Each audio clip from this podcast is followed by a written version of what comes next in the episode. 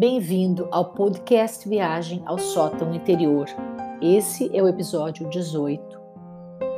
Como fazer para ocupar o seu lugar secreto, manter a sua anteninha voltada para o seu eu superior e não desenvolver um comportamento egocêntrico e isolacionista. Podemos pensar que quando nos voltamos para nós mesmos, quando focamos em nosso desenvolvimento interior, acabamos por nos afastar das outras pessoas. Aliás, é muito comum, quando entramos neste caminho, ouvirmos que estamos diferentes. É natural que seja assim, afinal, iniciamos a trilha do autodesenvolvimento e isso significa mudanças em nossas crenças, em nossa forma de estar no mundo, em nossos comportamentos. Portanto, não se assuste se ouvir que já não é mais o mesmo. Que bom! Pois é este o objetivo, não é mesmo? Não ser mais o mesmo significa que está mudando e em processo de transformação. Ok, mas não há riscos nesse processo? Sim, claro que há, como em qualquer situação que vivemos. Neste caso, o risco é de você afastar-se naturalmente daquelas pessoas das quais você começa a se distanciar internamente. Isso é, porque está vibrando em outra frequência, já não estão em sintonia. A ciência hoje explica certos fenômenos que, embora já fossem vivenciados por nós, não eram ainda esclarecidos cientificamente. Um deles é a atração que há por semelhança. A lei da atração uma das 12 leis universais, explica a atração energética que ocorre entre energias semelhantes. Então, ao caminhar na própria senda de autodesenvolvimento, ao liberar-se de crenças negativas, ao praticar a gratidão e o entendimento de que cada experiência é uma lição que a vida oferece para o crescimento como ser humano, começa-se a vibrar outro tipo de energia, essa vibração certamente será em outro plano, diferente daquela em que costumava vibrar e que atraía pessoas que compartilhavam das crenças já liberadas agora. Naturalmente, ao vibrar outro tipo de energia, atrai-se outro tipo de pessoas e situações. Interessante observar que quando se fala em vibrar energia, isso se refere a várias dimensões da vida do ser humano dimensão de saúde, dimensão financeira, dimensão de trabalho, de relacionamento amoroso, amizades, bens materiais, enfim, tudo aquilo que faz parte de nossa vida. Portanto, quando você começa a desenvolver-se no sentido de transmutar a energia relacionada a medos, pensamentos doentios, apego a doenças, a crenças incapacitantes ou vitimizantes, e passa a vibrar uma energia de amor, de desapego, de compaixão, de serenidade, irá atrair pessoas e situações que estão também neste plano energético e que trarão outros tipos de experiências, certamente que o aproximarão ainda mais de um estado de serenidade e bem-estar.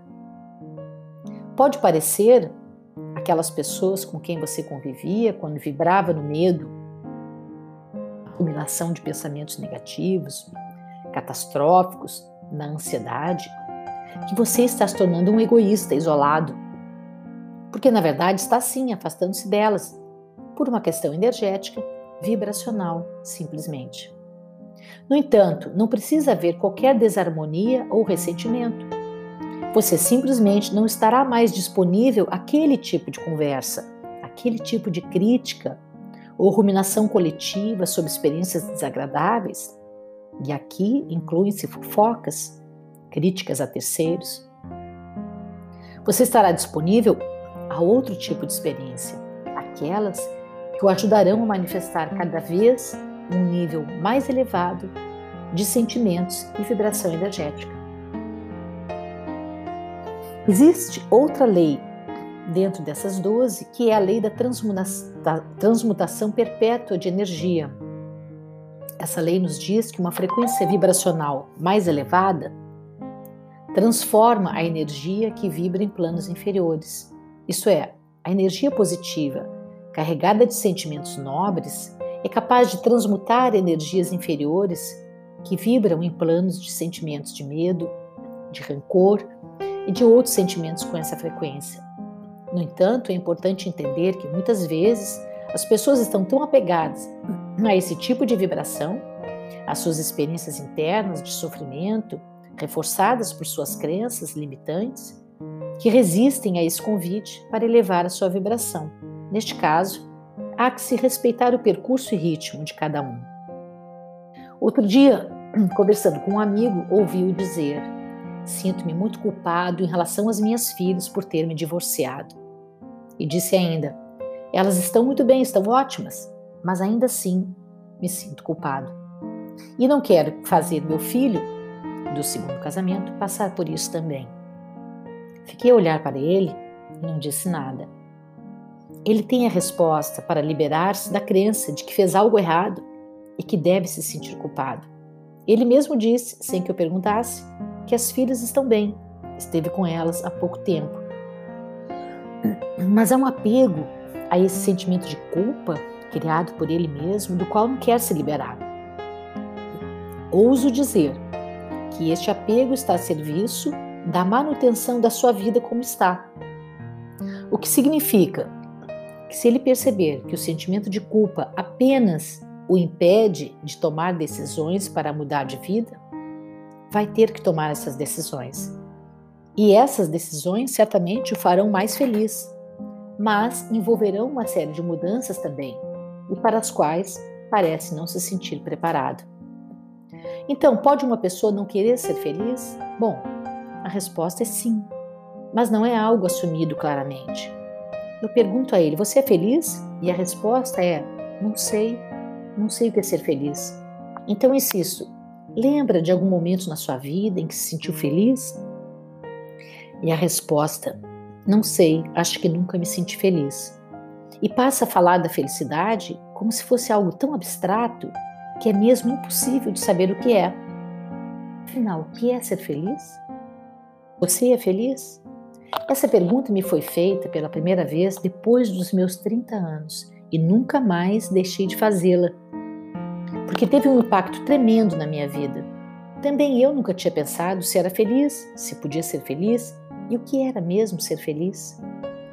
Assim, sempre que possível, faço essa pergunta e percebo que poucas pessoas sabem responder a esse simples questionamento e menos ainda têm consciência do que é felicidade para elas e como alcançá-la.